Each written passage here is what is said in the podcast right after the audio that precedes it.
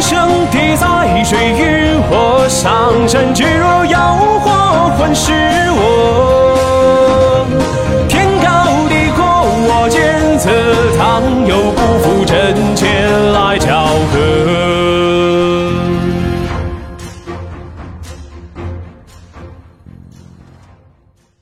我觉得就是这部电影跟我来说，我觉得它故事上也不是说特别，就刚才少文说的，就是故事上还是呃不是特别的好。这是一个很俗的故事。对，但是我觉得相对来说，相对于就是看以往的国产动画来说，我觉得算是比较完整，没有说就是因为之前就是打破传统的神话，自己自己现编了，所以编到最后其实是自己在圆了，而且它最后还有第二部的预告。所以就是后面收的，其实还是有一点点牵强，我是觉得，嗯。然后还有就是里面，如果说就是我看哭的两，我看哭了好几个点啊，就是包括刚才胸针说的，就是夫妻那一段，还有就是呃夕阳下那一段，还有就是哪吒哭的那一段，哪自己吒哭那段嗯，踢毽子，还有后面那个就是说我自己的命我自己扛，其实特别中二，应该是中二吧，应对该是嗯特别中二的一句话，就我自己的命。自己扛，不连累别人，就是觉得很怎么说，就不像台词的台词，觉得咱平常说话才不会这么很棒才不说会这么说，但是在那种情境下，就是还是挺感动的。还有就后面有一句话说，就是他爸爸教给他的，呃，就是你自己是谁，只有自己说了算。就从父亲说这句话的时候，我只是有一点感触，然后等到呃哪吒将这句话说给三太子听，说给敖丙听，然后后面追加了一句：“这是我爹教我的。”然后那个我就有点撑不住了，就是就父亲教给你的，你能记得住，就是能够就是感受到，对，能够感受到这种教育的，我觉得还挺重要的。嗯，这一句是让我有点收不住的，就是当时哭得很很厉害。然后包括嗯，刚才胸针一直很夸的妈妈的角色，我也很喜欢，就跟以前的妈妈的角色不一样，就是嗯又能陪你踢毽子，呃，他不大能配， 对，没怎么能配。就是在里面就很活泼，就是对比又比心又干嘛对呢？对对就是很很萌，又很很萌很萌对，可以就是出很本了萌的妈妈。然后，出本的 还行，然后本我我我是觉得，就是这部电影的角色塑造上，就是虽然塑造的人物其实也不少，但是每个人物都还立得住有啥，不像之前就是有一些角色就是为了炫技来的，就是出完场啊就没有了。但是这个角色出场的角色基本上都立得住，我觉得都还比较完整。嗯，这是我觉反得派这正派的每个人你都能记住，嗯对对对对而且里面其实也不是说有完整的，就是里面每个角色，即便是反派，他也有自己的初衷来的，对吧？嗯，每个角色的台词哈、都非常符合这个人的设定。哎它它包括不是一个传统意义上的中国母亲。对，对嗯，嗯，他是现代意义现上的，我觉得现在的嗯有点这种风格。对。哎我估计，要我讲估计胸针在看的时候是带入了七七，七七是这种吗？呃，没有没有，别瞎说，我没有，别瞎说， 我没有，别瞎说。呃，你刚才说这个我自己的命我自己扛那地方，我还特别刚才想吹忘了，就是你要一看这个东西要是个日漫，嗯，我这一闹气，我的命怎么怎么着，我的命运我要打破它，怎么着？就你看到现在好多网文，中国的网文，中国的动画，中国什么这种台词全在抄日本的这种翻译过来的这种台词，嗯，就是这个片儿从开头他搞这个人搞得那么方言哈，我就感觉他想再诠释一点，我接地气。这个接地气不是搞俗，当然它里边也有俗的地方，比如说屎尿屁有有一些。有放屁那段儿，我觉得挺也也挺恶的，就是是有这种下三滥的东西在里边儿，但是就是他还是努力想去告诉你，我这作品确实是中国人自己做的，就是确实是我们中国人自己的东西，我觉得还挺好的，没必要什么都得按套路来。就是还是我说的，就就这一句话，就是你技术这些东西可以抄，但你的人物不要抄。那 DC 呢？你刚才想说的，我想说的就是他这个故事改的、哎 很燃啊，就是我我的点在哪儿，就是他把《封神演义》的背景给改了。嗯，天庭已经不是那个天庭了，龙族也已经不是那个龙族了。这就是我感觉它改的很好的地方，它的设定是很很广很广的。龙族是被镇压的，不是被朝廷封在那儿。对对对，这个特别好。它不是传统意义中我就是管下雨、嗯，管是风是调是雨顺，我不是哎，他这个我是我是整个龙族，我是被镇镇压在海底，我这龙族还要看着海底的妖兽。原来我应该是天庭上受封的功臣，嗯但是我被当做异类压在海底，嗯，嗯，哪里有压迫哪里就有 反抗，对吧？对对所以所以他反的很正常。对，他那个很嗯很有道理对，。即使结尾的时候，龙族和海底妖族团结起来反抗天庭，啊嗯打一架，我都觉得很正很常。合理，很合理对很合理这也就有了第二部的梗。对他他这个后边的故事可以讲很多，因为他这个故事最后我看也是他要出一整套神话他系列应，该会出，对嗯我觉得他后面他还这个有一部姜子牙，对，嗯所以这完全就打破了《封神演义》的设定。因为《封神演义》我看过很多，从小到大我嗯特别喜你也欢《挺封喜神欢是》吧对，然后各个版本呢也都看过很多遍了，但是像这么大一个设定呢，我这第一次真的第一次见他。敢去做一就个，我就凭我自己往往往后面想，就已经能想出很多大场面了。对吧？嗯，你说这特别有道理。就所以这是第一，这是我觉得不错的点。然后就是人物刻画上，每个人都有每个人特点嘛，像申公豹说话大喘气儿，这个就给人印象很深刻。再也不是那个就是只会耍阴谋诡计的申公豹了。哎哎，对对，他好像还有一点儿这个可怜之处。对对嗯我说的就是我看到他在他是就是元始天尊那儿，嗯，他有不理解，他对在原著因中为他也是。一个妖，然后对，原著中他一开始是就是《封神演义》的原著是他是元始天尊的弟子，因为他是个豹子精，所以不受待见，嗯他就叛逃了，就上了截教，通天教主那儿。嗯所以这个里边儿他讲到的申公豹就有点儿小可怜，我们都能理解。对他给他做反派，但是又给他立了反派，他做反派这么一个初衷，对就是让这个人物立得住，对就没有让大家特别讨厌他。没有，反正我是我是感觉他还有点儿小可爱的那种。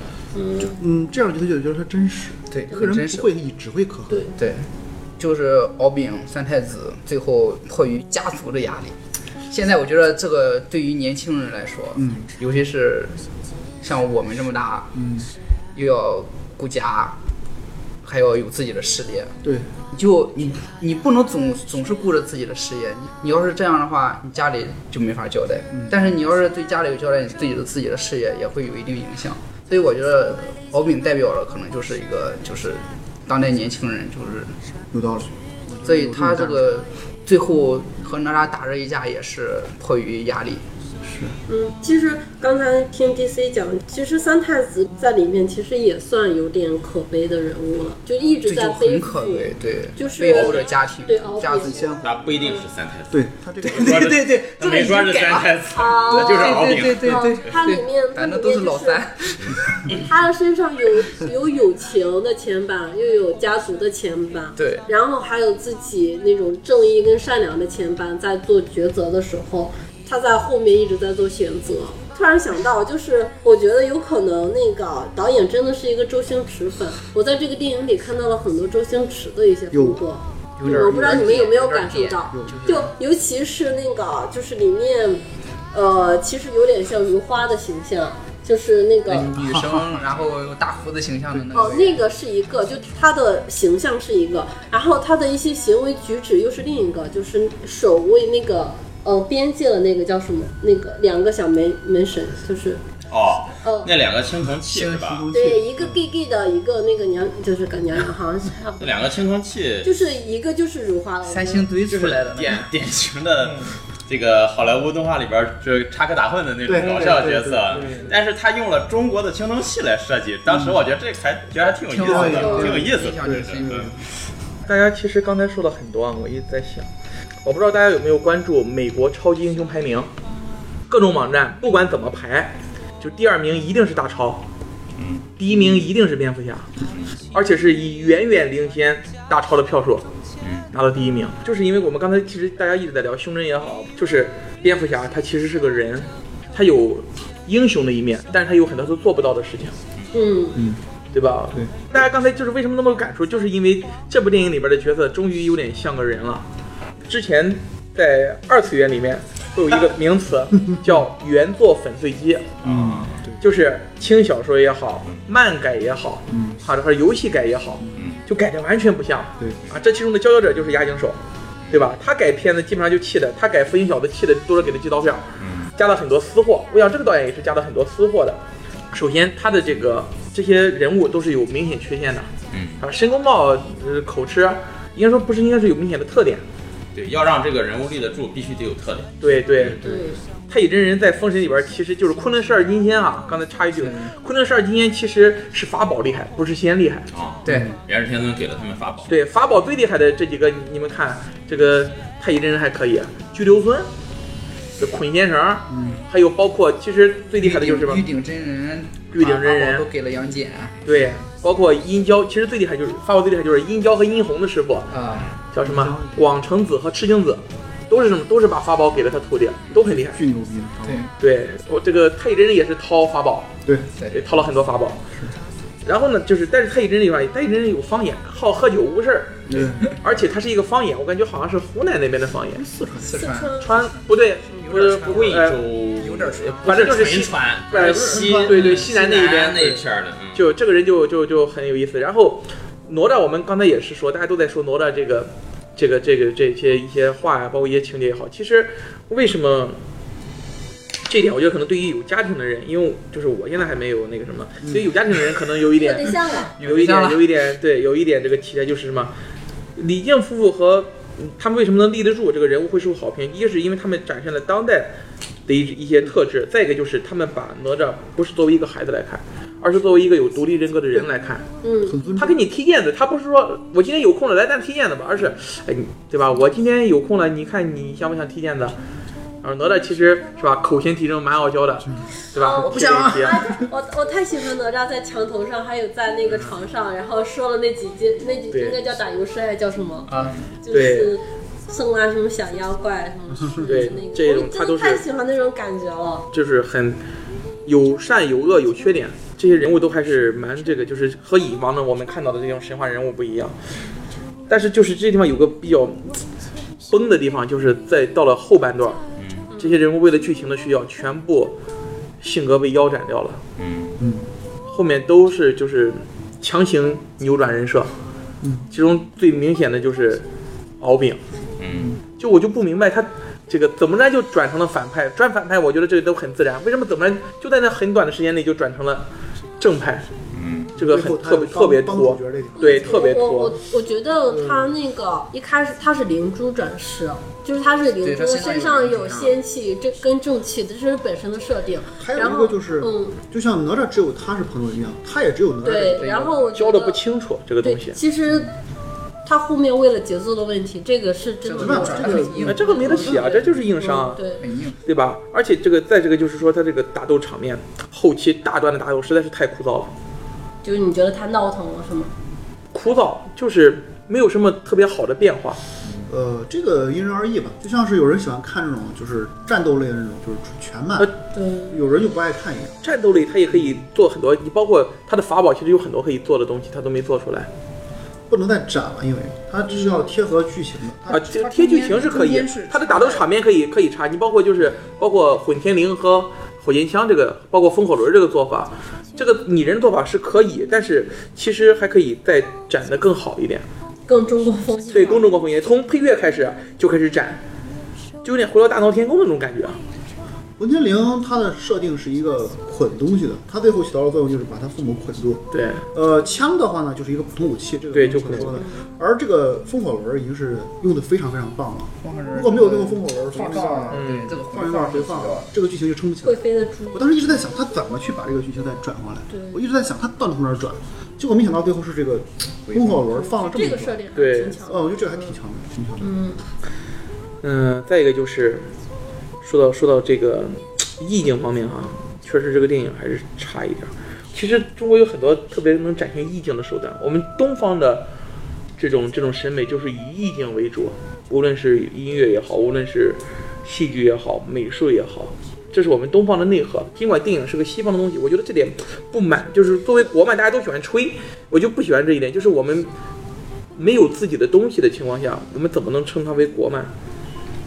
对吧？传统意境的东西，我有点就是不大，就是就是那个不大理解的地方，就是上所所想说赋予的这个就是。呃，哪吒想让它更中国风一点，你是想说把它设定，呃因为中国风的东西，动漫我只能想到什么偏水墨一点的，大或者闹天偏宫对。然后你回头找你妈妈你觉得哪吒，你如果更中国风的设定，你觉得是偏向于哪一种？就是偏向于你像的这种这个，可以不通过这种圈圈，因为它里面很多西方式的打斗，其实可以用更就是中怎么国说功夫，不不不是中国功夫，呃，也可以说中国功夫也好，或者这是一种手段，或者说还有一种就是我们在这个戏曲里面常见的这种他的心是冷。模拟的手段去做。当然，只只我也是只是这么但是想，其实说真的，不过哪吒这部电影本身是商业电影，它是工业体系，就是工业体系下做出来的电影，它只能说我在里面注入里面就是注入中国当代的一些事情也好，当代的一些价值观也好，或者是当代的或者是一些古代的一些元素，比如说青铜器也好，我觉得大概只能做成这样了。这也是我特别想说的，就是有一点，咱们其实国家的技术人员已经到了非常高的水平了，往往到最后可能缺的就是这一点意境。因为就是我刚上大学那会儿，就我们学校动画学院给哪些公司做外包，给育碧做外包，嗯，就给一些这个这个欧洲的公司去做，然后分类细胞啊这些。都有外包给他们做，其实做的我们玩游戏玩细胞，我玩细胞分类，我觉得这个水平已经很高了，在零六年左右。但是就是技术上我们来说是没有问题的，所以说这个内容上呢，我觉得仅仅是以这个水平作为最燃国漫啊，我觉得有点有点太牵强了，太那个什么。我们现在离我们最早的老一辈的那些水墨也好、戏曲也好，这种风格的这种深度和高度都没达到。我我是觉得哈，像刚才少爷说的，中国现在动画从业人员的技术水平已经是全球领先了。对，因为他每天都在为好莱坞和对欧美和日本做代工。那当我用这样一批技术人员去想做一部我心目中的好动画的时候，嗯我肯定是要让这部分技术人员展示我最熟悉的那一部分的工作。嗯，如果像少爷你说的那样去，呃就是意境的东西，可能对他们来说现在是一种从零开始的尝试。对对对，嗯他可能会做到一部分，但是可能最终展现来的效果并不如我按照我之前的重复工作的这种东工西业来给大家带来啊的体验更好，这是有可能的。当然也也不排除有就有那么一小帮人。出道即巅峰啊，上来就能做出一部惊惊世骇俗的作品，有可能，但是概率小。我从一部商业电影的角度来讲，我从风险控制来讲，我作为出品人或者我作为这个导演，我是要把这些东西我排除的，我是要抓我最熟练的东西，呈现出我心目中最好的那一部分来来做的。没有人不希望我们做出一部真正。你说水墨风也好，戏曲也好，什么也好，真的拿出这些东西来震惊世界的东西，那要是这个做出来，我觉得那简直太牛逼了。就是中国的动画迷，我觉得没有一个不不欢呼的。但这个东西太难了，我觉得现在来说啊，太难了。可能随着这个中国动画工业的发展进步，慢慢慢慢的，我觉得这个需要过程。慢慢慢慢的，当我们熟悉了这一些东西之后，我们会再考虑，哎，这些东西加个这个好不好？我增加个这个好不好？我这部分用这个来做怎么样？慢慢慢慢的这些东西，我觉得可能会独立思考更有中国的这个味道在里面，但是需要过程。但是我是觉得这个一是在技术上难点，第二是真的做这么一波，就现在做动画的这些人，对于对于传统的东西的了解其实也是很少的。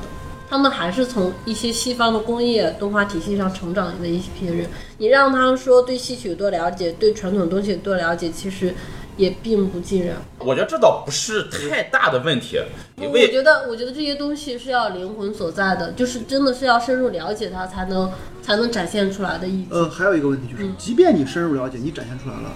未必有人喜欢。哎就也为是如果戏剧对好，如果京剧好，如果这些东西成为一个对好，它为什么不之所以火？对，之所以也就是也就是说现在还没有，就是真的这个冒险性太大了，我真的一去了解它，然后也花钱花资力去做了，真的受大众喜欢吗？这也是一个未知的。你可以自己喜欢的东西自己做，嗯做了以后默默的牛逼，但不一定会火。这个归根结底还是这是一部商商业，我觉得日本在这方面其实做的，在民族文化上做的，就是我们可以学习的一个。呃，日本已经尽量民族化，但它的创新性是极强的，就是嗯对它不会去墨守成规，而且它一些东西就放在我该放的地方。对对比如说日本的一些能剧，它不会放在动画里让你去看，嗯对它也不会把日本的那些段子那种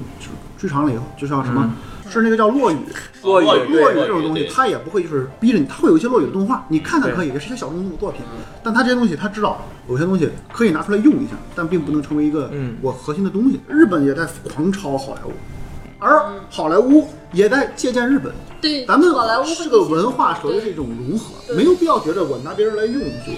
不好或者怎嗯么样。其实这个导演饺子对，他本身我看过他简历，他是八零年出生嘛，嗯也是一个你的同龄人，呃，对，学语您看人家都拍了多好的动画他，也是一个就是，而且他不是学这个的，他是一个什么药学院嗯学毕医业的的啊。那在我看来，他肯定就是和咱们一样，是个普通的动画片爱好者。对嗯那他的成长轨迹肯定跟咱们也是一样，从小看着好莱坞，看着日本动画长大的。嗯对对，那他当想体现他心目中的动画的时候，他肯定首先还是嗯就是，我觉得他永远都避不开这些东避西，不开避不开这些东西。所以说聊了这么多，我们说呃国产动画来讲，其实刚才像咱开篇提到的说，近几年从《大圣归来》开始，然后就国人就开始喊着国漫崛起，就国产动画崛起了，就是呃就像《流浪地球》上映的时候啊，大家就开始喊着什么中国硬科科幻幻嗯又崛起起了，嗯但是其实呃天天崛起， 就是硬科幻，我是不认可的。就是包括《流浪地球》是对拍出了中国首部硬科幻，但是我觉得“崛起”这个词呀、是要应该有相当数量的电影都出来，才需要能奠基包括我不是也不是说奠基，就相当数量的电影都有，就是有相当数量的。中国硬科幻电影才能说明我们在这个地方崛起了，我觉得“崛起”这个词儿本身就很自卑，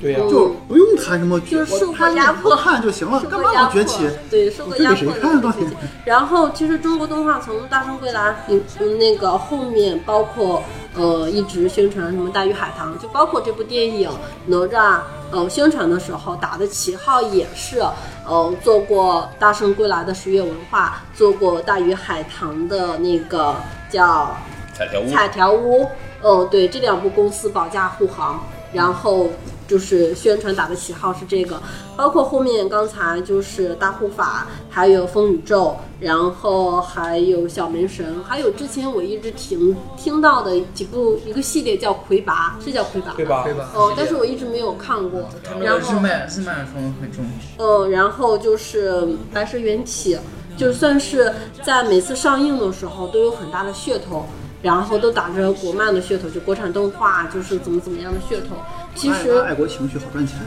对好，然后然后其实咱刚才也聊了一些在哪吒中存在的一些问题，然后哪吒中出来的亮点，其实，呃，相对于这些电影，哪吒跟他们相比，你觉得进步在哪里？然后觉得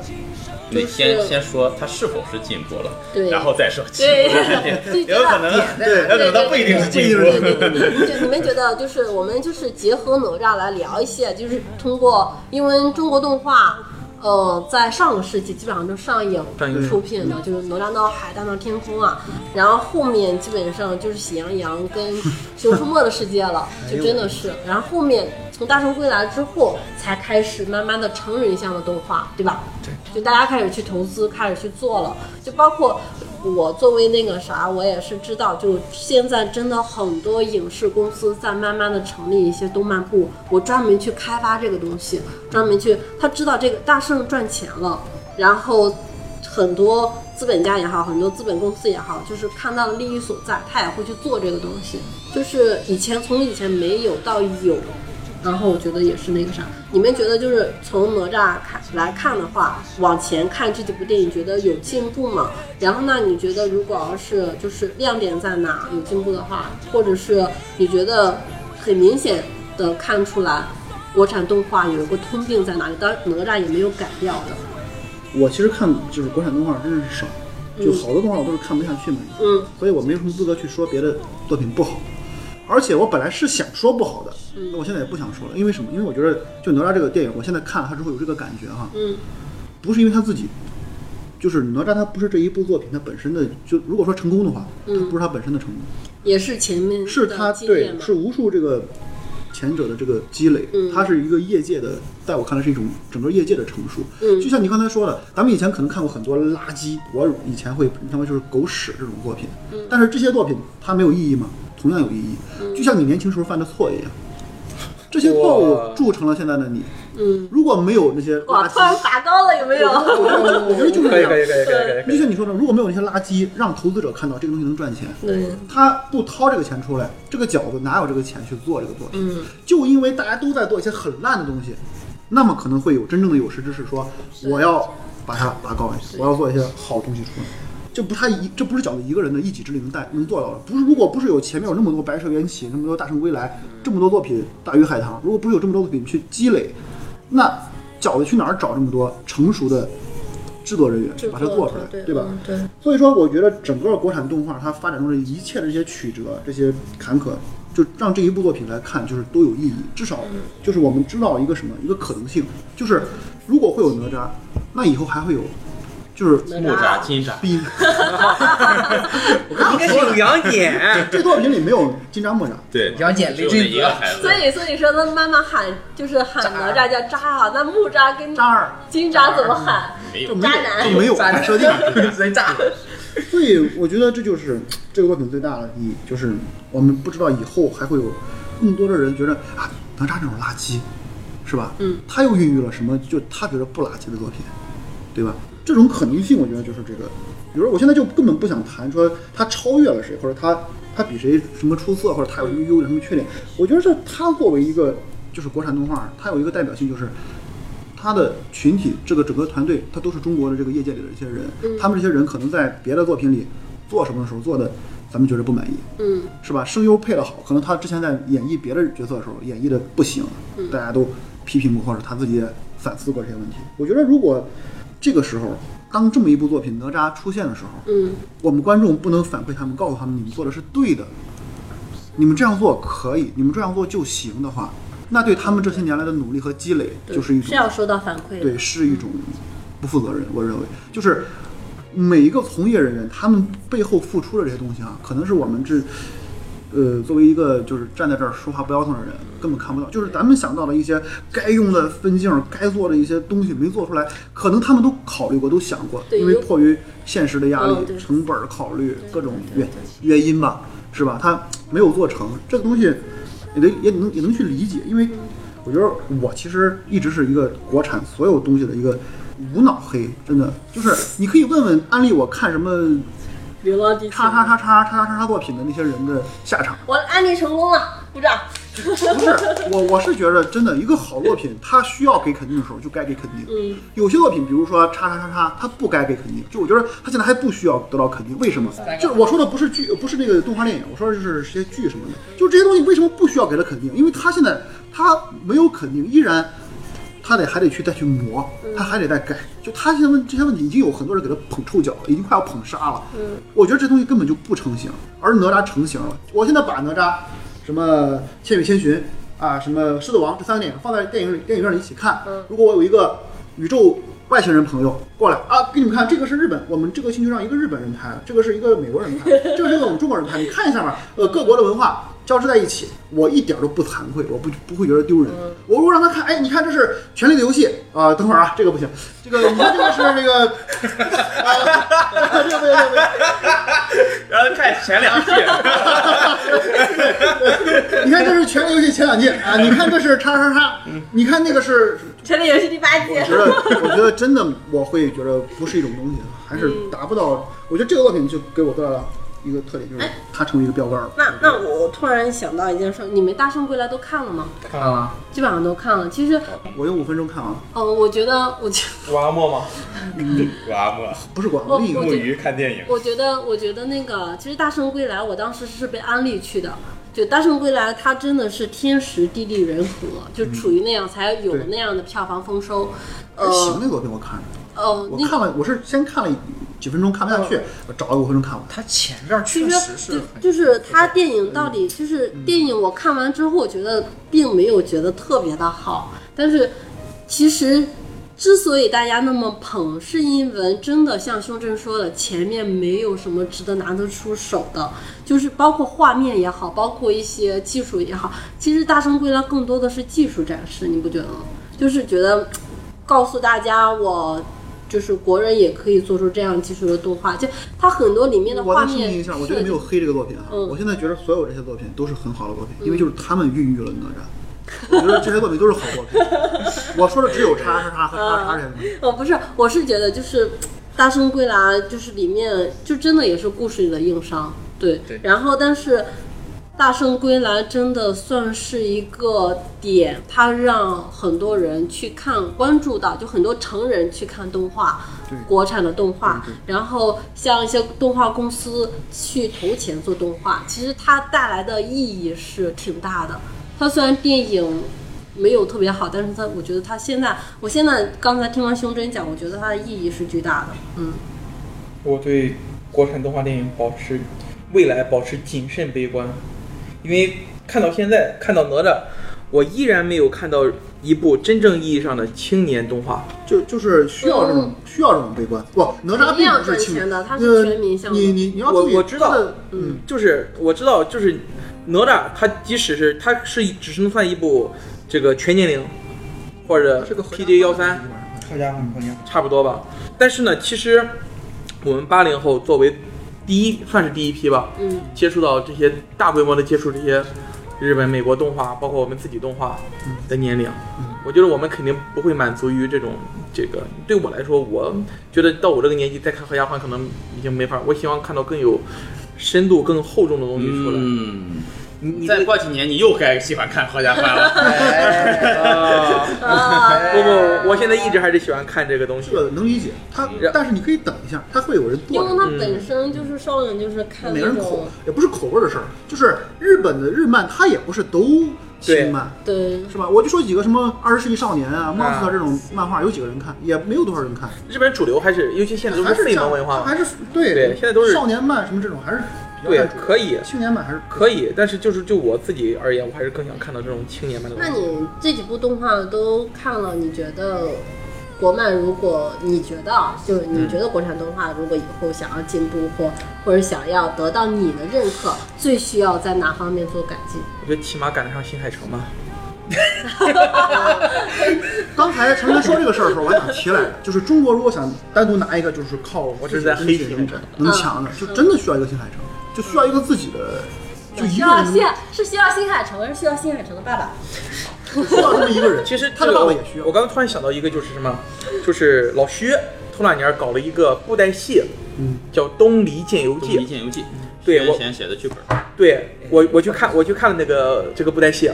因为我知道布袋戏，因为以前有南方朋友，就是东南的朋友给我推荐过，说霹雳布袋戏犀啊利，布袋戏，对他们，我看了他他那个剧情其实很成人化的，对，它不是那种就是全年龄向的，嗯而且这个无论是周对对产业来说，周边这些东西也是这个特别完善的一个产业链。对然后我去看了《东京电游记》，我觉得真的，你我们觉得以前木偶戏有什么好好看头？它能拍出多么说多么好的这个画面吗？但是多么真香好，真香，真香真的，真香它他的动作设计的极其流畅优对雅。，对，动作非，而且是带有那种传统，就是中国那对对种对对传统，就是你看，虽然是老徐的剧本不讲，但是他其实保留了还是我们自己的这个布袋戏的一些东西，而且这个里面的人物非常的丰富，不是像比比我们现在看到的国产漫画都丰富的多，嗯，剧情也会让大家有用脑子去去去思考一点。这一点我又想到就是刚才我们说说的这个哪吒的配乐的问题，包括声优的问题，嗯，我说为什么我觉得。包括当我们刚才说这个宝莲灯，为什么陈佩斯配的好？他是有戏剧基础的，嗯他在剧场里面是要把把他的这种情绪通过他的语言传达给大家的。对，嗯，而我们现在很多声优也是，就是为什么他声优也可以做这种舞台剧啊也可以做，就是因为他们能够把这个声音去，他们知道怎么运用自己的声音。而我们往往很多现在很多流量也好，或者很多配音演员，他可能电视配音演员或者是电影配音演员，他可能做不到。再一个就是，嗯，说到音乐，可能又要说就是之前叶问的配乐，啊包括《七剑下天山》的配乐，啊我完全想不起来了。川井先川川井宪次，嗯他的这个成名是什么？是跟押井守拍的一系列的配乐，机动警察》的配乐，包括最著名的《傀儡摇》，那是一个纯日式的东西，但是他给中国电影配乐，给中国电影配乐，他的配乐是非常契合中国的那种。我们文化他气质文化气质，对他不管是用管弦乐也好，它里面里面用了管弦乐，也用了很多这个其他的其他民族的乐器，但是它就是呈现的气质仍然很好的完成了这个电影，也很好的契合了电影，很好的体现了叶问的中国气质。就是武侠、对呢对武侠的气质嗯，所以这一点我觉得就是可能是我们以后如果动画电影国漫想再做的话，我觉得可以去参考的一个方向，就是我可能不一定用中国乐器，就包括很多嗯呃，但这个东西吧，我觉得一分为二，一个是你说是声优这个事儿，我只是说哪吒这个声优哈，他在做正确的事儿。但你要说他有如此多么的优秀，没有，呃，你要说让我把他和日本的声优去比，呃，我认为是我完全没有把这个事儿去放在一块儿讲，就是我没有说哪吒的这个配音能达到什么高度，我只是说他是做正确的配音。开始入对，道哎，了，如果这么配下去，它会成为一个正确的方式。但是你要说，如果说咱敞开了说，和日本是有点差距的话，没有那还太差嗯太多了。我只是说就是戏曲演员嘛，就是和陈佩斯他们比，就即便是专业配音演员也好，或对者是新演员，就所有这些人他的演绎，日本声优是怪物级的演绎，这个啊不要去，永远不要和日本的声优去比，这这对个是很致命的。再一个，这个我不是是我们二次元常说的，这个 是不代表这个正常人的思维。再一个就是你说的这些都是明星制音乐人。呃，日本很追求明星制作人、明星音乐人、明星游戏设计师，就是你说川井宪次也好，什么泽野弘之这些大神，对吧？嗯，就他们这些人，他们是在整个日本的业界也是不世出的天才。就这种级别的人，包括咱之前说的什么十九九九十让这些，还有一个这那些个叫什么？呃没鬼游记，不是不是，还有电影杨紫，没我最九喜朝四郎欢我最喜欢是什么库布隆之，没我什么风，梅超风之 九阴真 经，就是没错，不是给王家卫做配乐的那个梅林风嘛？想不起来了。不知道，我想完全不知道。就是我的意思是说吧，这些明星音乐人他们的这个实力是已经很强很强世界级的了。嗯是呃，但还不行。这些人拿到好莱坞，呃，拿到欧美里面又不行了，又降降一个档次。就是中国现在，我只是说他们在一些事儿上做的就不对。你现在能把事先做对了，你才能做好。就中国就哪吒这个东西，你完全没有不能谈做好，好，好，好方向往方向对对方向就好往上还有优秀，优秀往上还有牛逼，牛逼往上还有太牛逼了，就是就是你根本就不能还有说我操，对对对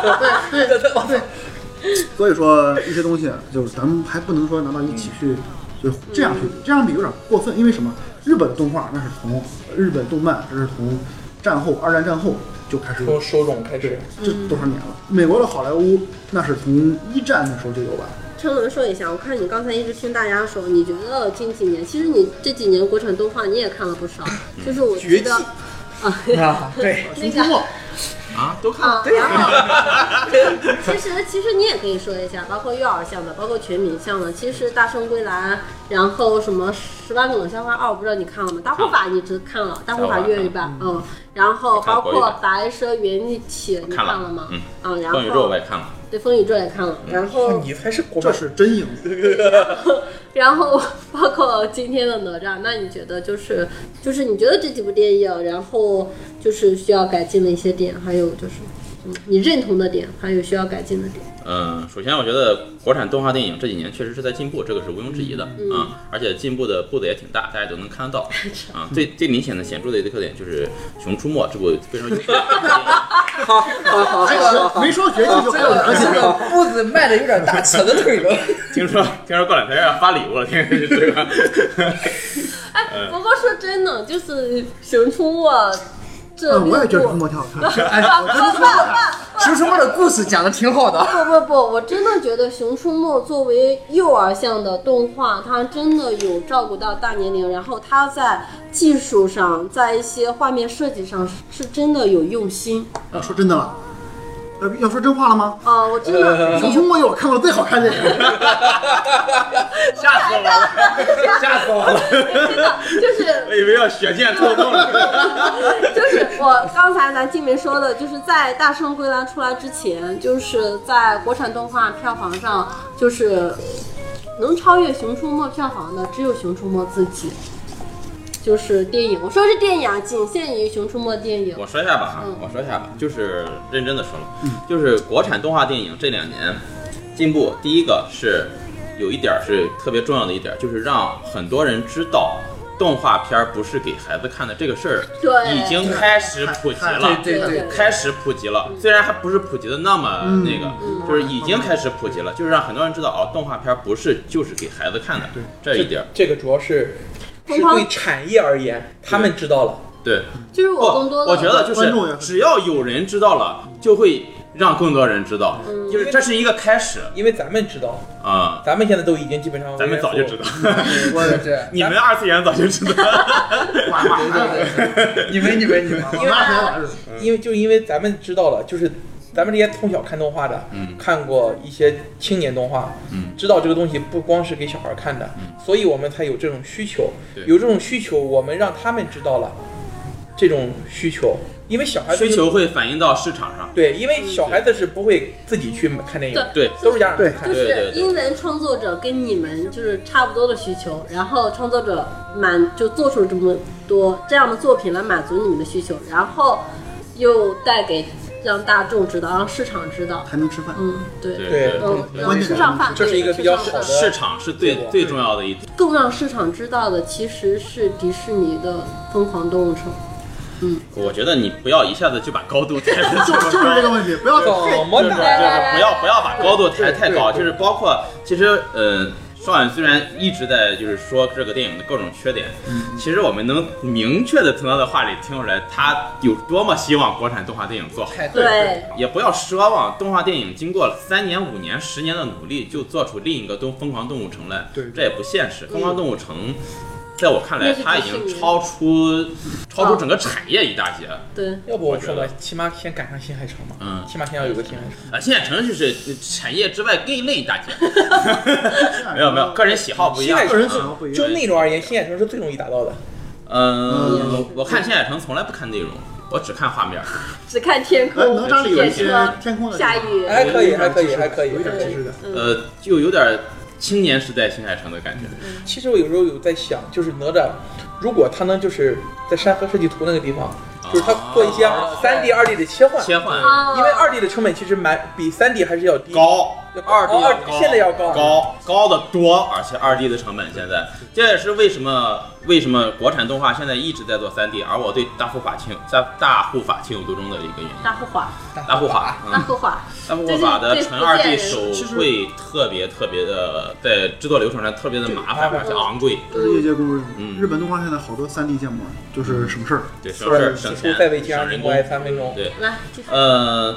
我对国产动画的一个希望吧，下一步就是第一个就是哪吒还是呃对人物的，就是建模也好，嗯，动作也好，包括镜头的运用也好，还是有一些跳不出那个圈子。是，我觉得，你你就像动作戏，就像双眼刚才说的那个动作戏，包括他们进入山河设计图之后那段打斗，嗯，呃，是有一个大概一分钟左右的长镜头，我记得当时，有有有啊嗯，那个镜头其实到后面很枯燥了。呃，那个长镜头其实，在运镜上是挺复杂的。对呃，我相信他们为了做那一个镜就是为了头，做这个嗯可能、可能用了大概一两个月的时间，大家去坐在一起商量分应镜，该商量是怎么专样。门做这对个。，这个是肯定是他们去用心做的，那也是他们的一个技术展示的环节。对，就对是完全是技就术是设计，嗯，嗯呃，但是就是不是特别特别的优秀，不优秀。但是我觉得我们敢做技术展示了。对， 这一点儿已经是一个进步了。对以前我们躲都来不及呢，谁还去做技术展示？人一拉窗呃帘，天亮就了。是遮遮羞，啊，是这样 说什么呢？知道。 然后就是我对这些年来国产3 D 动画的一个动作戏的一个通病，就是快慢镜的结合太频繁了，对对对，动不动也哎一个镜头啪一个拳头打过去啊，脸开始变形，然后咔再开始对，就是狂用子弹时间用得太多了用的有点频繁。就是现在嗯，商业电影经常没有没有没有没有，是在说你看看少爷吗？ 看点儿好莱坞的 你看看，我觉得近几年就是动作戏最好的几部电影之《碟中谍六》，大超和那个不是大超， 演大超那个人和那个阿汤哥在洗手间打斗那一哦是段，的对是六，那一段是多么漂亮！我觉得，那个《美国队长二》的单人打斗戏是做的但是多么好看，但是你你像刚你说像，完，哎别让人着急，这又开始《美国队长二就》。也是是。 就我觉得，我觉得打斗的话，你要说就是纯远了说动作戏的话，那你如果要是打动作戏，那你最起码是要保证的是动作是流畅的，对最起码哪吒的打斗戏还算是流畅的， 呃，最起码不 掉帧，呃，不掉哎帧。然后这一下我突然想起一个事儿来，就是不管少爷也好，陈伦也好，嗯，他们刚才虽然说了一堆不足哈，但你会发现一个很让人嗯欣喜的话题，就他们都是拿这个哪吒和自己心目中位置很高的东西去比了。没有西海城还高吗？三号西海啊你说城的哎青青年漫那段，嗯我操，就是你敢去比了，说明你把这东西当东西了。对，给你个，我们能拿叉得出叉手了。你你都不会愿意聊是给你吧？个叉叉叉叉叉，你会把它我聊都不聊。啊，至于至于少爷说的青年漫的东西，这个东西我觉得不光是电影人要努力的事情，嗯这个事情要讨论的话，话题就深整个了。行业，对整个行业，不光是整个行业行业了了就是，整个文化体系的问题对了对，这个所以要考虑的话题就深了，这个就不展开聊所了。以刚才陈伦提到了大护法，我就是真的还啊要夸和安利的，嗯就是大护法是当时我组织的是粤语版，真的粤语版看起来特别的让人舒服。我看的是国语版，啊我不知道你看的是粤语版吗。看到大护法啊有硬伤，我看的哎是这我看了我看的是粤语版，然后我本身特别喜欢黑，就是杜琪峰的电影，它配上粤语，然后又是暴力，就是美学，哦，太让人舒服了。那片儿风格有点像那个《千与千寻》，我感觉。不像不像不像不像它风格就是是画风，我说它就是二 D 嘛，就是纯二 D 嘛。没有画风我感觉里边儿有点那个不太像，无面那个。他其实蛮压抑的。它是一个哦无面它算阴暗是有点难那种啊，，就是那还里有，个阴限暗制级的动画电影。嗯，他然分后 PG 十三吧，对 PG 十三，对，它是我刚才要提的点，就是这部动画在电影没分级之前，他自己在宣传这部电影的时候就打出了 PG 十三，就自己就是对外宣自传这觉个不适合孩子看。那就我觉得这个也算是比较比较良心吧，就很多电影为了圈钱，就一些血腥的镜头还是在成合家欢的一些档期去上映，对吧？中中国东西一直不分级，这东西没办法。我想起来有一次我跟基友去看《寄生兽》，啊。有个妈妈带小孩去了，哇，然后就开始哭，还有对，漫你说你别哭，你妈也这样。干得漂亮。今天真的聊了不少 啊。其实我觉得大家对于那个就是国产动画的这个发展，乐观也好，悲观也好，不管怎么样，还是希望它好。呃，但是我觉得很多事情我们也不用着急，交给时间吧。我觉得慢慢来吧，能让我们看到让我们满意的作品，我觉得就足够了。是嗯，呃，自己从作品里感受到乐趣，那也就足够了。对呃，这就是